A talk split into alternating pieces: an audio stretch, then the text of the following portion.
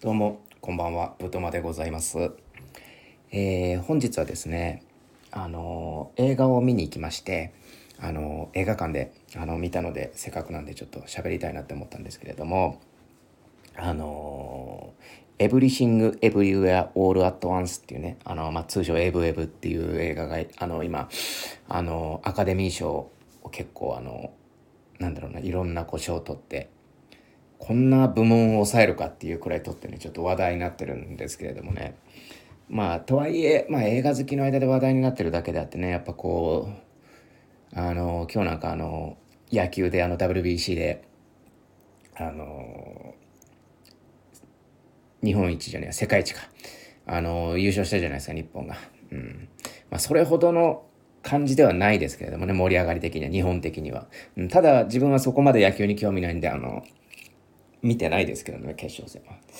決勝戦見ずに、えー、映画館でライブビューイングやってたんですね、その WBC の。それで知ったんですけど、まあ、それを見ずに、このエブエブを見たというところでね、まあ、野球よりは自分は映画の方が好きなので、えー、まあそ、そういう風になってしまうというところなんですけれども。なこの映画がね、あのー、まあ、自分の好きな A24 っていうあのところが、あの、作ってるというか、携わってるところの、作品でございましてで監督がですねスイス・アーミーマンっていう作品を撮ったあの、まあ、ダニエルズっていうその2人のダニエルさんっていう人がいるんですけどその2人のコンビであの監督と脚本をやってる作品であのすごく話題でねまあなんかこうおばさんが主人公なんですよ。ね、あのミシェル・ヨーさんっていうすごくあのアジアのアジアを代表する女優さんなんですけど、このおばさんがね、すごく良くてね、あの、ビジュアルというか、で、なんかマルチバースというか、ちょっとなんだろうな、今時というか、まあ、これからの未来みたいなところですごく興味深いタイトルというか、すげえ楽しみにしてたんですよ、結構。で、見たら、あの、すごくいいな、あ、これはいいいい作品だなって思ったのと、あのー、あれっていう、その、一個の疑問もあったんですよね自分の中で。まあこれはすごく自分の個人的な問題でもあるんですけれどもすごくあれなんでなんでだっていうところがすごくあったの？をちょっと今日はお話ししていきたいなって思うんですけれども。まあすごいねこの映画がねあらすじを言うとですねこのなんかこう中国系の家庭？でまあ舞台がアメリカなんですけどそこでなんかこうコインランドリーを一家でこう経営してる家族で、まあ、その普通さっき普通のおばさんって言った人がそのまあ奥さんであの旦那がいてみたいなで子供がいてみたいな。でそこであの、まあ、冒頭でそのコインランドリーのその税務処理に追われてるんですよ。まあ、いわゆるその確定申告的なね。で今度国税庁に行ってあの申請しないとなんかこう差し押さえられてしまうと。その税金の問題でね、差し押さえられちゃうから、大変なんだ、忙しいんだっていう中で、まあその家族の問題とか、娘がちょっとあの、あれ、レズビアンで、その彼女がいて、みたいな。そこに対するなんかこう、その、あれですね、ミシェル・ヨーさん演じるあの、エブリンのそのお父さんのそのなんか理解のなさ的な、そのなんかこう、家族同士でもちょっと繋がれてないぞみたいな。でもそれなのになんかこう、問題を抱える中、その金の問題というか、もあったりとかして、まあ、要はその精神的に安定してない状態というかね、うん。あの、そういう状態の主人公で、まあ、ここすごくいいですよね。なんかこう、映画的というか、すごく問題をいっぱい抱えてしまってるっていうところの、あの、人なんですけれども、まあ、で、そこで、あの、まあ、いざその国税局に行くんですけれども、あの、中国系なんで、あの、エブリン、主人公のエブリンがうまくあの中国語、英語をあまり喋れないと。まあ、普通にあの多分日常会話できるんでしょうけど、その国税局的な、そのなんていうんですか、お役所仕事的な難しい言葉よくわからんと。難しいと。だから娘に通訳を頼むはずだったんだけど、その娘ともなんかこう、すれ違いでうまくいかないみたいな問題で、まあ結果その娘来れずに、なんかこう、国税局に向かうことになったら、やっぱうまくいかないんですよね。で、そこでなんかこう、なんだろうな、旦那が急に、あの、別人にぐるってなんかこう人格が入れ替わるんですよね。で、そっからやっぱこう、マルチバース的な物語に発展していくんですけど、うん。なんかね、こう、まあ、結論つうか見て思ったんですけどすごくなんかこうテーマとかその家族の抱える問題とかとマルチバースっていう題材もめちゃめちゃ良かったんですけどなんかこう見ててねあの笑えなかったっていうかあの人うん一回もなんかこう面白くなかったんですよねなんか見てて面白くないって言うとまあちょっと語弊あるんですけどまあ、映画は面白いんだけど、笑いというかコメディっていう部分で言ったら、そんなになんか刺さんなかったんですそのコメディ的な部分っていうのは。それがなぜなのかっていう。しかもですよ。しかも、そのジョークだけ撮ったら、非常に自分の好みなジョークなんですよ。うん。まあ、いろんなこうパロディがあるんですけれども、そのマルチバースってこう、いっぱい世界があるんですよね。なんかこう、分岐してて、あの、エブリンっていう主人公なんですけど、このエブリンがでは例えばその、ここで、あの、コインランドリーをやらずに、なんか、その女優になってたらとかさ、なんかこういろんなこう世界がこうあるんですけど、あの、そこでね、いろんなこうパロディとか、ちょっと下品なギャグとかもあるんですけど、あの、いろんなパロディやったり、例えばレミーの美味しいレストランのパロディで、なんかこう、そのマルチバースの、そのバースの世界では、なんとかバースの世界では、その、エブリンはなんかこう、なんだろうな、鉄板焼きの料理店みたいなので働いてて、それパフォーマンスしてお金を稼ぐみたいな仕事してるんですよ。こう。なんか鉄板料理みたいなのあるじゃないですか。火出して、バーってやってて、その目の前で調理するみたいな。で、その同僚が、なんかこう、アライグマに操作されてるみたいな キャラクターなんですよね。うん。アライグマに操作されてて、いや、それレミの美味しいレストランじゃんみたいな感じのギャグなんですけど、うん。なんかまあそのギャグ自体はちょっと聞いたらやっぱ面白そうだなとか、それだけ聞いたらこういう、これこれこういうあのパロディがあって、ね、例えば手がソーセージとか、まあそういうのとか聞いたら面白いんですけれども、実際見るとそんなに笑えなかったりするんですよ。まあ自分はですけど。うん。で、まあ、あの、映画館でもまあ半分くらい待ってたんですけど、まあほとんど笑い声とかなかったんですよね。うん。あの、一応ジャンルとしてはこれコメディとか、えー、ファンタジーとかそういうジャンルのものなんですけれども、笑いが一切起こってないと。うん。だし自分も面白いと思わなかったし、笑わなかったっていう。これなんでなのかなって思ったんですよね。うん。で、すごくね、この作品のなんだ、アートとしての、なんかこう、貴重というか、うん、今あの公式サイト見てるんですけど、すごくね、絵としてね、すごく好みなんですよ。このアートとして、例えば、このエブリンがなんかこう、目から血出してて、で、なんかこう、マルチバースに行くときになんかこう、ひびが割れるみたいな、パキってなる演出があるんです。そこでいろんなその血の出たそのエブリンがなんかこう、残像になってるみたいな絵とかあって、それとかも超おもろいんですよ、これ、絵だけで見たら。なんだけど、この物語として中に入ってくるところだとお、みたいな感じになっちゃうっすよね。とかもそうだし、なんかこう、この映画って、すごくこう、ぐちゃぐちゃなように見えて、すごくまとまってるというか、うん。なんかこう、タランティーノがさ、あの、パルプフィクションで時系列ずらして表現したような、あの、なんかこう、エモい感じというか、映像表現としてのなんかこう、工夫というか、あれをなんかこう、マルチバースでやってるんですよ、この作品は。だからいろんな世界にこう、行くんですけれども、うん、なんかそこで、なんだろうな、その、いろんな世界のいろんなその、まあ、群像劇っていう、あの、手法あるじゃないですか。いわばその一人の家族の群像劇というか、その家族ば全部、その主人公のエブリンに関することというか、エブリンの物語なんで、エブリンがこういう人生だったらっていう、エブリンの違うやバージョンみたいな。そういう意味での、まあ、群像劇というか、うん、その、まあ、時系列ずらす的な、そのなんかこういろんな、その物語をいろいろなところにポンポンポンポンって配置してって見せるみたいなのがすごくね、やっぱおもろいんですよ、見てて。うん。でも、ジョークとかギャグっていうと、うん、物語の流れとして見るとそんなおもろくないんですよね。で、やっぱこう、まあ一個、まあ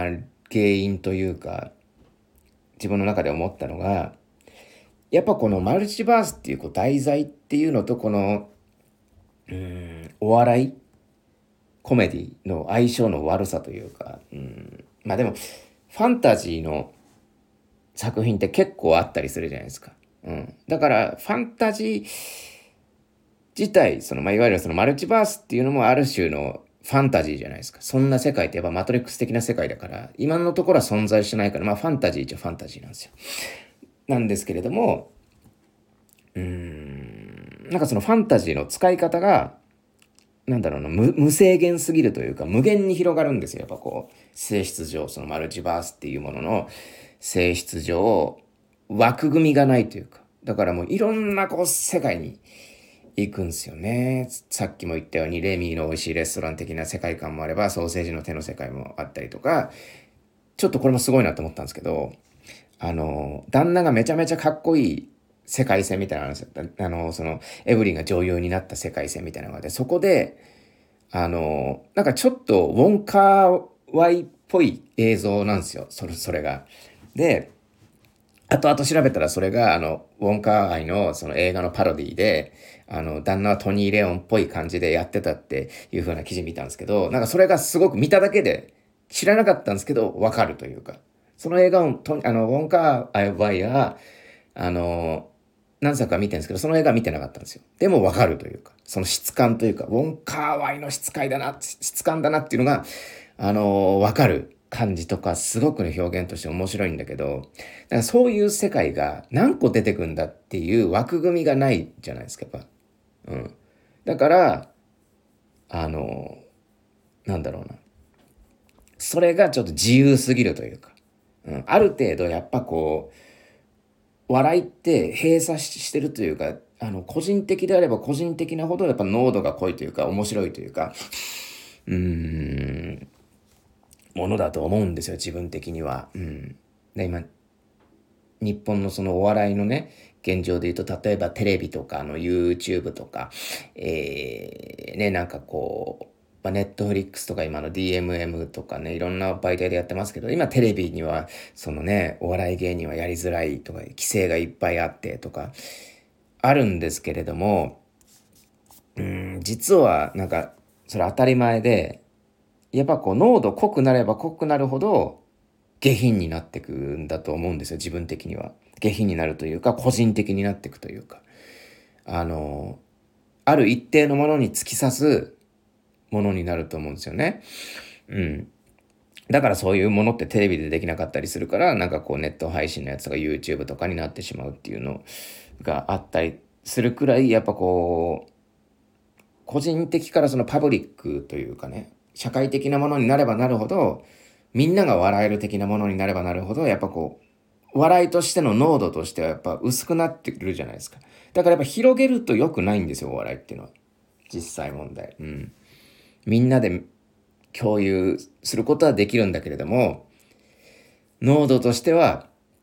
薄まるなっていうのは個人的にはあって、それがやっぱこうマルチバースっていうもので、あまりにもこのなんだろうな、世界を広げすぎたというか、っていうところが相性が悪かったんじゃないかなって。そこで、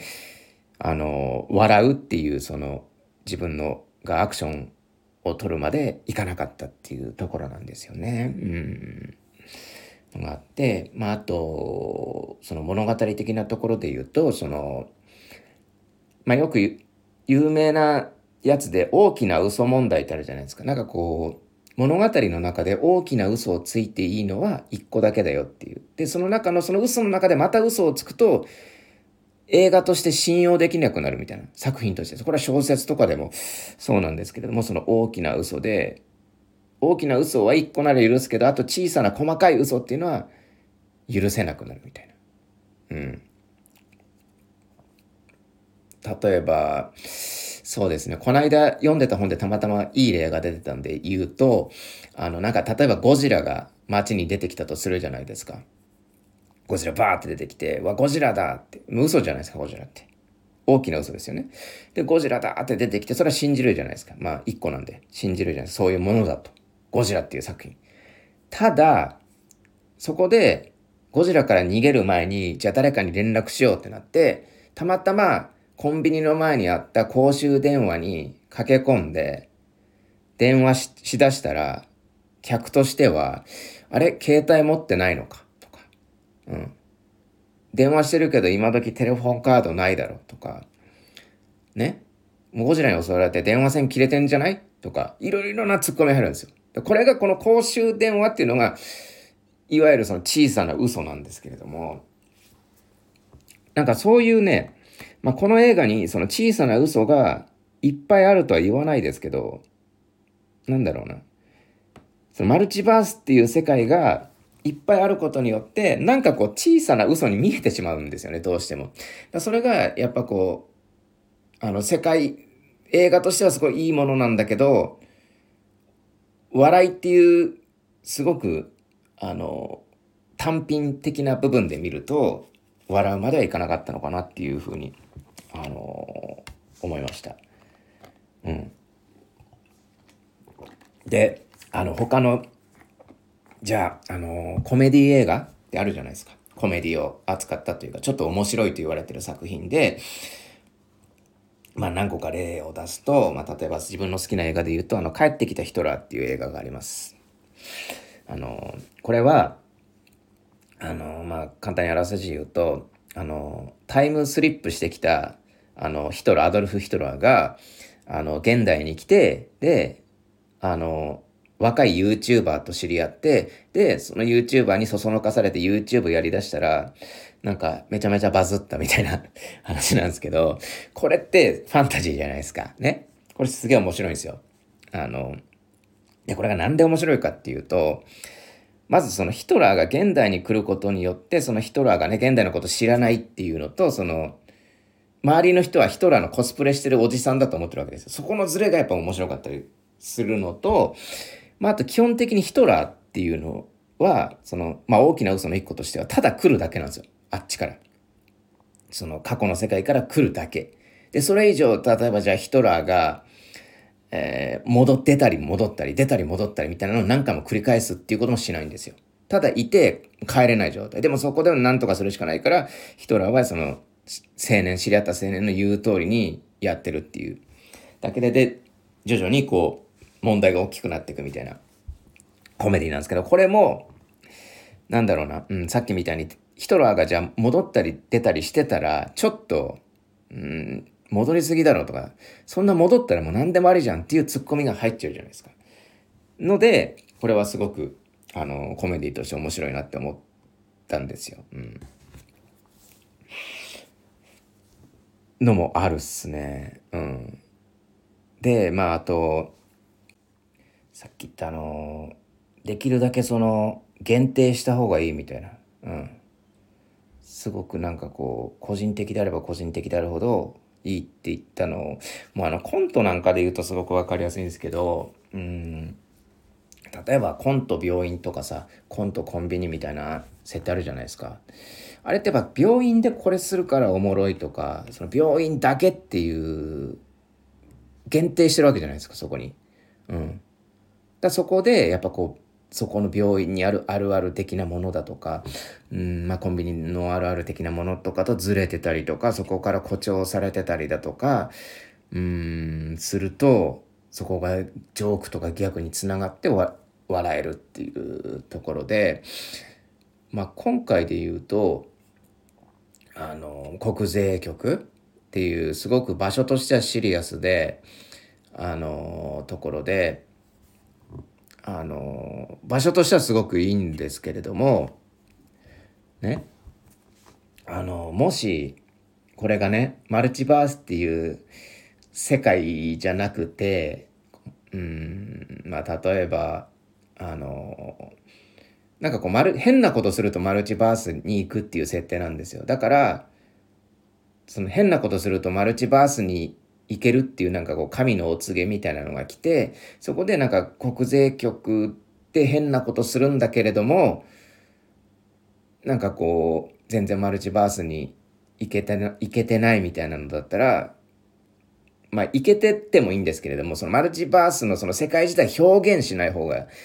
面白いんですよねなんかその周りから見たらあのな何やってんのこの人はってなるじゃないですか。そこの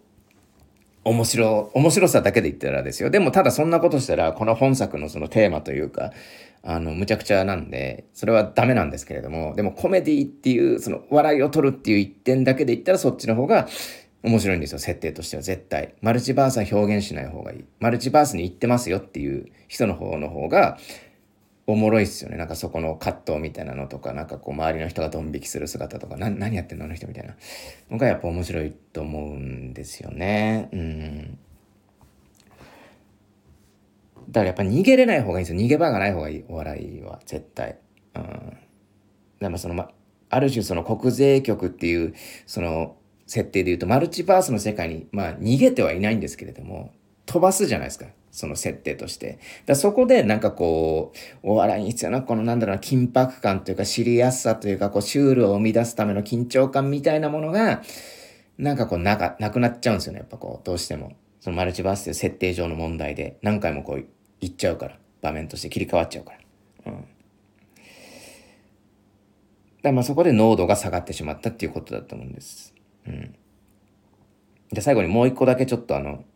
自分の好きなコメディ作品の例出していいですかね？かムームービー43っていうあのファレリー兄弟があの監督したオムニバス作品があるんですけど、そこであのネックボールっていうあの短編作品があって、これがバカ面白いんですけど、で、下品度としては、なんだろうな、このエブエブとなんか近いというか、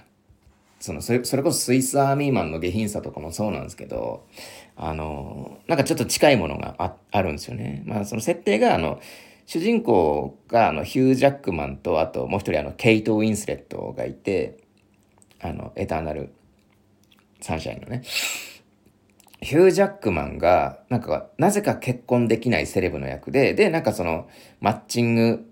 アプリじゃないですか。今で言うマッチングアプリ的なね、なんか初対面の人となんかレストランで食事するみたいな、あの、設定なんですよ。で、ケイト・ウィンスレットが写真見て、なんでこんなイケメンが結婚してないのみたいな言って、これは当たりだわ、つって、張り切って、その、レストラン行くわけですよ。で、初めて会った二人、つって。で、実際会ってもやっぱかっこいいと。で、いざ席に座って、で、その、ヒュージャックマンがマフラー取ったら、あの、喉仏が、あの、玉金なんですよ。金玉のね、あの下の袋の部分。いわゆるふぐりって言われる部分ですね。喉仏が玉金なんですよ。抗がんなんですよ。で、その抗がんがあまりにもリアルなんですよ。もう本当に、あの、それこそ4、50歳くらいのちょっと垂れ気味の引き締まってないなんかこうゆるい抗がんなんですよね。で、ヒュージャックマンの喉仏にそれがまずついてるっていうので、まあ面白くて、で、それを突っ込めない、そのケイト・ウィンスレットみたいな。でもなんかこう、しまってとも言えないし、しまってって言うのかな、最初。ちょっと、ちょっと、な、なんなのこれみたいな。あの、私幻覚見えてんじゃないかしらみたいな。でも、そこがすごく面白くて、でも、なんだろうな。いろんな可能性があって、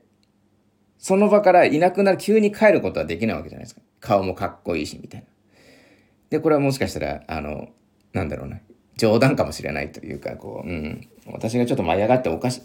幻覚見てんだわっていうのもあるし、なんかいろんな要素があって葛藤なんですけど、でもやっぱこう、時間が経つにつれ、やっぱ抗がん金玉だよな、これっていう 感じの、あの、作品なんですけれども、これがね、めちゃめちゃ面白いんですよ。なんかその、まあ普通のレストランなんでね。普通のレストランで、その、おかしいのはヒュージャックマンの喉仏の金玉だけなんですよ。このなんか、なんだろうな、限定感というか、そこが、で、そのレストランがリアルであればリアルであるほど面白かったりするじゃないですか。うん。だそのね、感じがね、まあ、限定されてるっていう意味では、マルチバースっていうその設定は、うん、難しかったのかなって思いましたね。で、そこをすごく自分はね、これを見終わった後葛藤したんですよね。ただ、この作品はですね、アカデミー賞取ってるくらいですから、当たり前ですけど、役者の人のお芝居がめちゃめちゃいいっす。ほんと。特にあの、主人公のミシェル・ヨーさんとあと、ステファニー・スーさんっていうね、あの、娘役やってる女性の、なんかその、芝居がいいんですよね。その、うん、まあ旦那もかっこいいし、うん、旦那もいいし、なんかこうアジア系のその女性たち、あの俳優さんたちがこうメインでやってるっていうのもすごい、あのいいよなって思って見てました。というところで、えー、見てよかったです、本当めちゃめちゃおもろい作品でした。ありがとうございます。今回は以上です。